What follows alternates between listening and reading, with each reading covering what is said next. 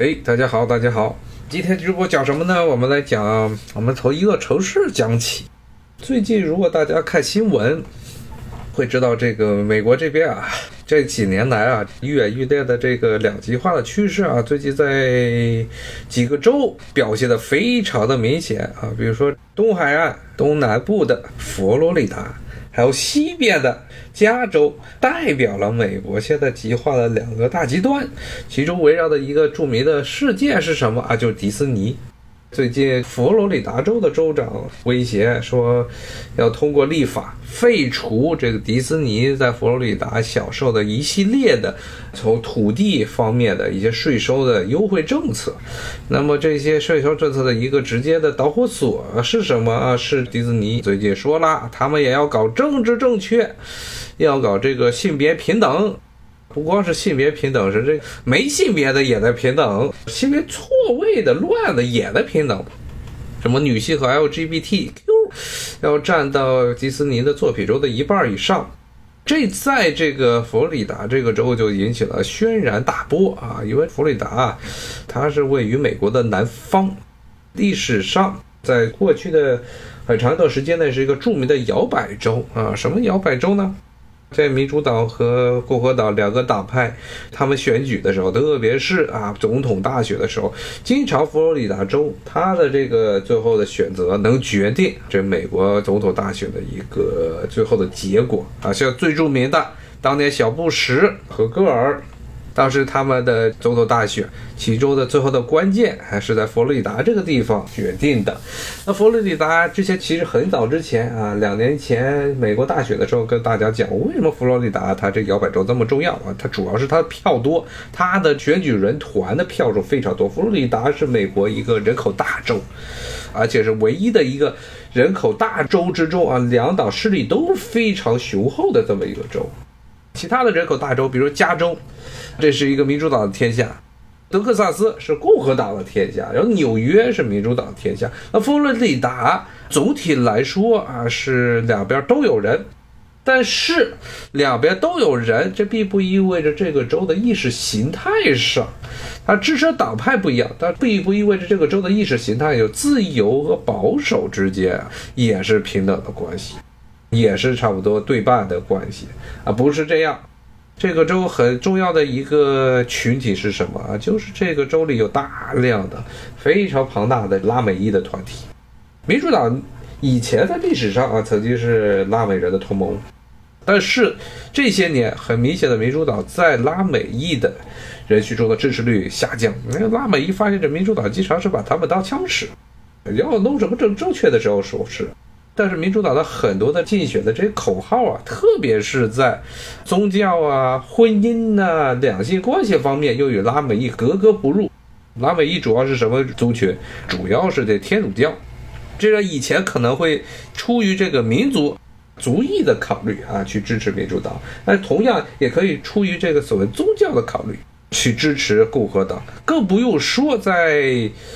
佛罗里达这个地方，大批的这些拉美裔还真不是穷人，大批的有钱的拉美裔。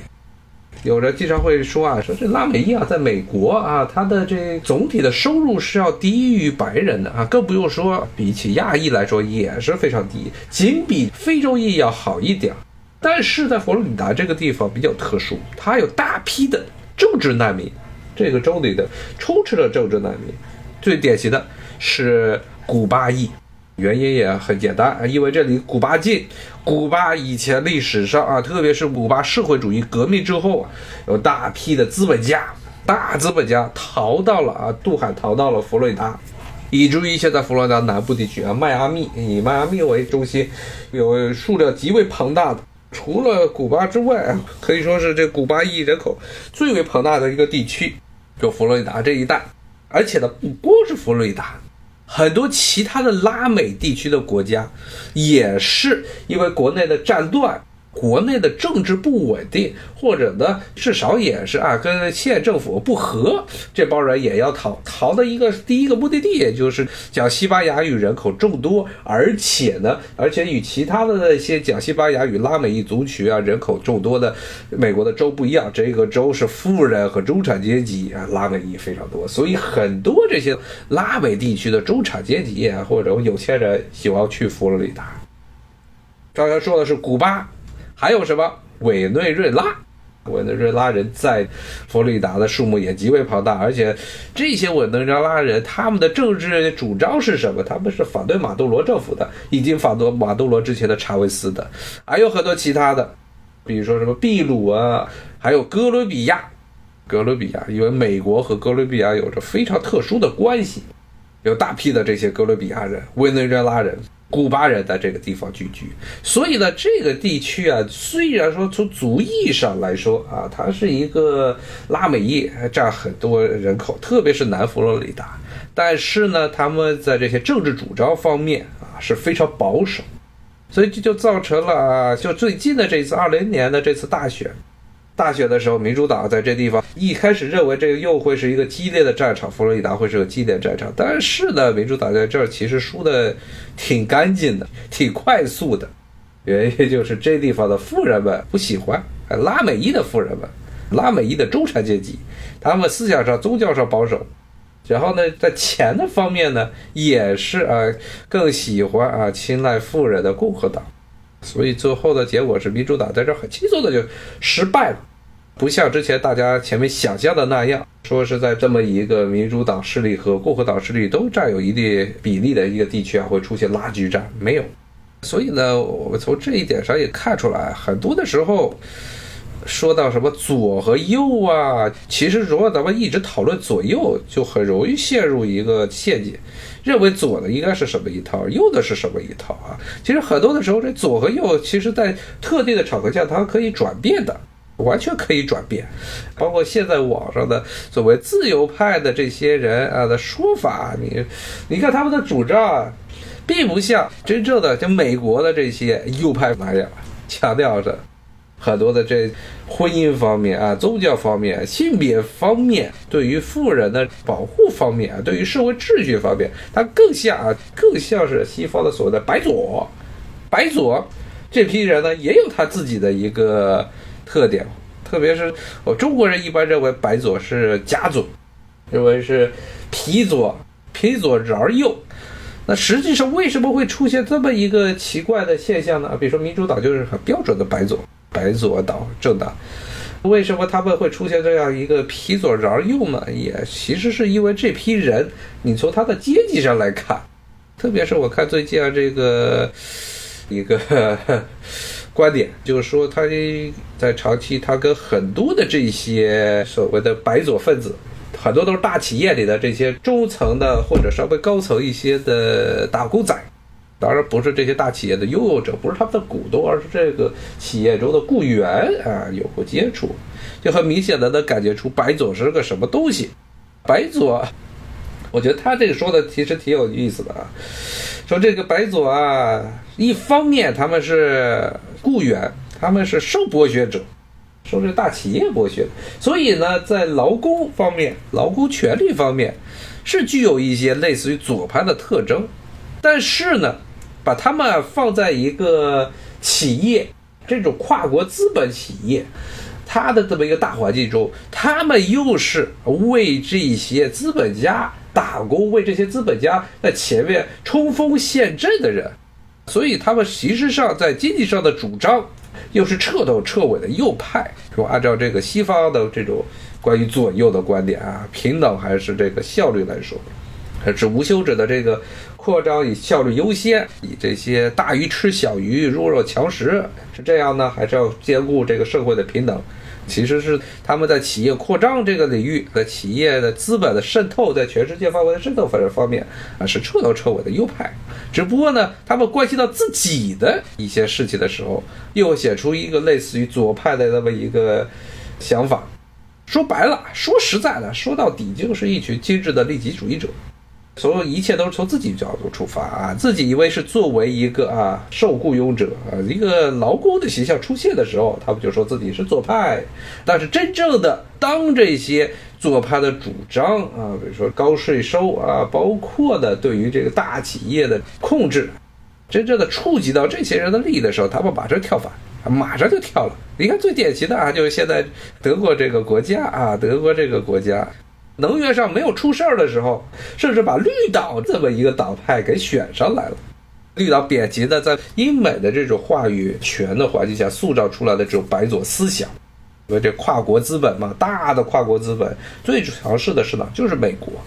就在美国的这种大的强势的这跨国资本，要求一方面要求资本的无限制的渗透，所谓的这个资本自由进出啊，政府退居二线，最好就是做一个合格的守夜人，不要去干预市场，不要去干预这些市场中的打着引号的有效竞争。那这个最有利于哪个国家的资本？那就是美国的这种跨国资本。所以美国是或者说英美吧，英美，因为这个传统最早。十九世纪的这个世界霸主是英国，这二十世纪变成美国，他们的整个对舆论的操作习惯啊，还有对这些所谓主义啊、白左主义的这种主张啊，都是一脉相承的。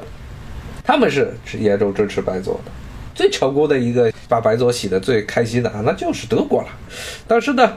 到涉及到他们的最核心的问题来了啊，这没有能源了，一下脑子热把这能源给烧了啊，没办法从某个东欧的大国那儿买到便宜的天然气了。他们现在想的是什么？开始认真考虑这个舒尔茨政府。舒尔茨他本人不是绿党的啊，他开始认真考虑，说要把德国的这些能源政策开始往回转，开始接着考虑烧煤，怎么样继续的开发煤炭资源了。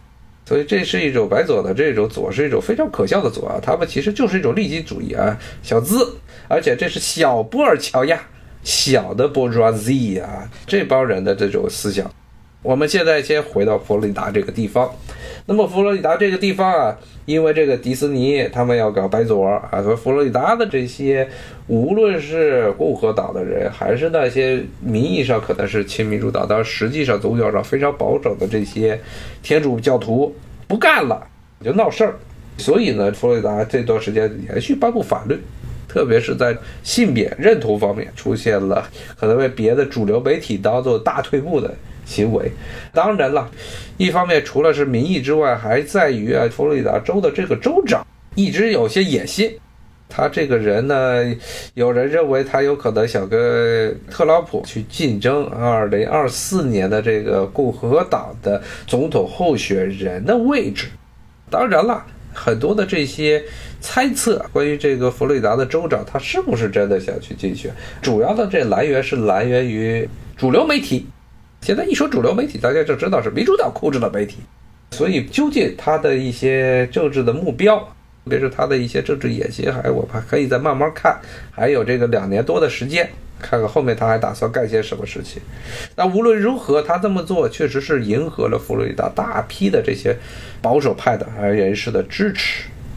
所以呢，一方面啊，我们看见这佛罗里达有很多的这些非常华丽的大城市，特别是南边，迈阿密号称是美国啊这个面向拉美地区的一个窗口啊。与其说窗口，不如说这个城市，迈阿密这个城市是美国控制拉美地区的一个重要的根据地。像美国的最大的两个西班牙语的。电视网络啊，一个叫 Telemundo，一个叫 Univision，在迈阿密都有。要不是总部在这儿，Telemundo 的总部是在这迈阿密，另外 Univision 也是在迈阿密有有庞大的电视制作团队。而这两个电视台背后都是美国的资本，特别是 Telemundo 这样一个西班牙语的电视网络，它背后其实是美国的这个康卡斯特，康卡斯特也就是环球。还有 NBC 的拥有者，我们继续回到迈阿密这地方。那迈阿密啊，刚才说了这么多，但是可能大家还是对佛罗里达这个州还是没有太多的了解。这个州啊，其实长久以来，很长一段时间内，都是一个非常穷的一个州，而且是一个很典型的两极化，非常严重。不说的是意识形态两极化，而是它的收入确实两极化非常严重。佛罗里达这片地。它虽然位于美国的东海岸，但并不是当年美国独立之后独立的时候的十三个殖民地之一，十三个英国人建立的殖民地之一。为什么？因为当美国闹独立战争的时候，佛罗里达这片地是属于西班牙的。而为什么这片地是属于西班牙呢？其实就是因为西班牙来北美地区来的早，而英国人确实想过要把西班牙的这片殖民地啊，在佛罗里达这个，